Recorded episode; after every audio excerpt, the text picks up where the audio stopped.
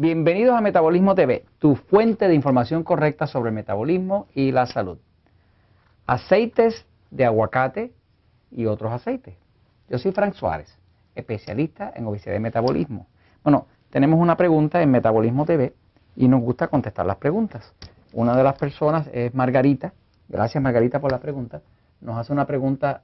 Eh, eh, eh, llevamos varios episodios hablando sobre el tema de la diferencia entre el sistema nervioso pasivo y el sistema nervioso excitado. Eh, perdóname que insista en insistir tanto en este tema, pero la verdad es, ¿sabes qué? Que es bien importante.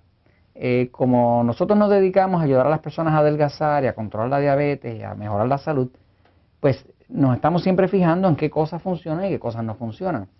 El descubrimiento de la influencia del sistema nervioso del cuerpo sobre el metabolismo es crucial.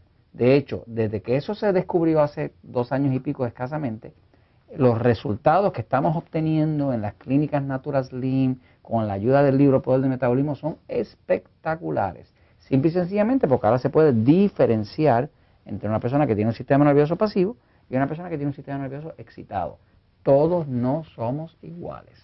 Por lo tanto, la alimentación, la nutrición, la dieta no puede ser igual para todos. Ni siquiera la dieta 2x1 o la dieta 3x1 puede ser igual para todos, porque todos no somos iguales. Hay carros que caminan con gasolina, hay carros que caminan con diésel y los combustibles de ambos no son intercambiables. Y lo mismo pasa con el cuerpo. si una persona sabe si su cuerpo es pasivo o excitado, puede modular, cambiar su tipo de alimentación para tener unos resultados óptimos. Quiere decir que puede bajar de peso rápidamente, controlar sus condiciones de salud, controlar su diabetes y recobrar la salud. Así que es importante conocer la diferencia entre pasivo y excitado. Van a ver 12, 15 episodios en Metabolismo TV donde se explica la diferencia entre pasivo y excitado de distintas formas y van a ver también en el libro El Poder de Metabolismo un capítulo entero que se llama Todos no somos iguales, donde le explica cómo usted puede definirse si, su sistema es más, más pasivo o más excitado. Entonces, contestando la pregunta de nuestra amiga Margarita. Margarita dice así, dice, he escuchado muchas veces a Frank sobre las grasas en los excitados. Mi pregunta es la grasa omega 3, que es, el, que es el, aceite que tiene el aguacate, el aceite de oliva, las almendras, ¿también le hacen daño? Dice ella, en mi caso soy muy delgada, tengo 49 años y consumo mucho de este tipo de grasa. Me gustaría, me gustaría saber qué opina Frank. Ojalá que ahora sí tenga suerte y me conteste. Pues sí, le vamos a contestar, Margarita. Fíjense. Eh, eh, y gracias por la pregunta. Fíjense, de la misma forma que todos no somos iguales, todos los aceites no son iguales. En principio, todos los aceites y grasas excitan un sistema nervioso excitado. Vamos a la pizarra un momentito para poderlo explicar mejor. ¿no?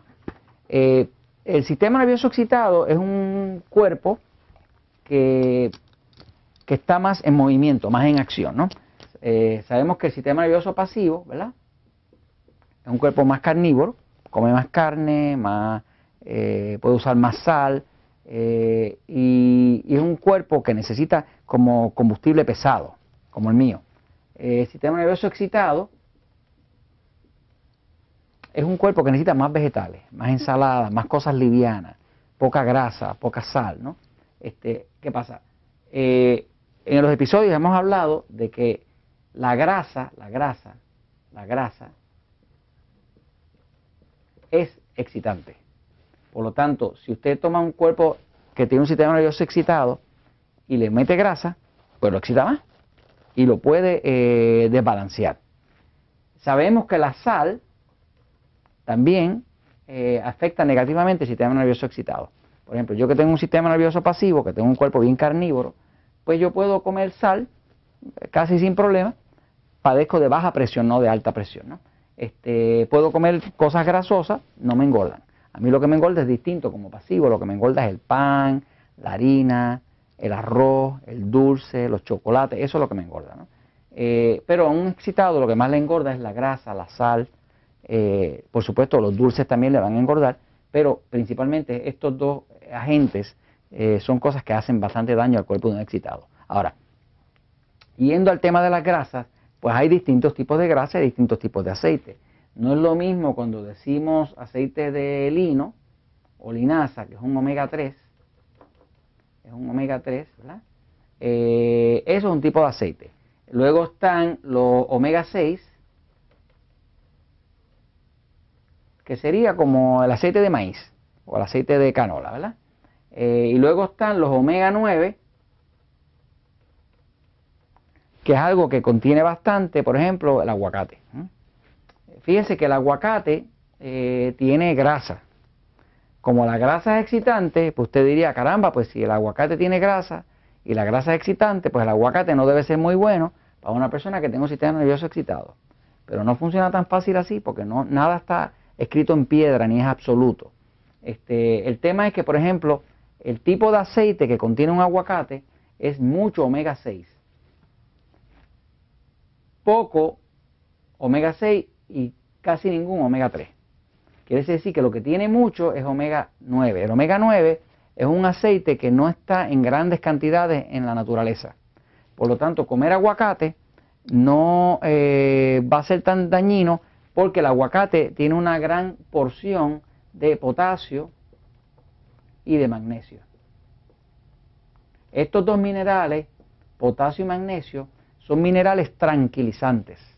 La grasa es excitante pero el potasio y el magnesio son tranquilizantes. Quiere decir que más o menos una cosa balancea a la otra. Por ejemplo, una persona puede comer aguacate prácticamente todos los días eh, y si tiene un sistema nervioso excitado va a ver que todavía duerme bien, que va al baño bien, no se le afecta. Ahora, eh, si la persona en vez de comer aguacate, que tiene la parte excitante de la grasa, pero que tiene también la parte tranquilizante del potasio y el magnesio, que balancea una cosa con la otra, si en vez de comer aguacate, que es algo así balanceado, comiera nada más que grasa, y no tuviera el factor de estabilizar del potasio y el magnesio que contiene el aguacate, la historia es entonces distinta, porque entonces le diría que todo este montón de aceite le va a hacer daño, ¿no? porque no tiene cómo balancearlo. O sea que en la vida todo es balance. De por sí no hay nada malo, ni en el aceite de lino, ni en el aceite de omega 6, ni en el omega 9, ni en el aguacate. Es solamente cuestión de proporciones. Usted le va bien con su aguacatito, sígase comiendo su aguacatito y que lo disfrute. ¿Y sabe qué? La verdad siempre triunfa.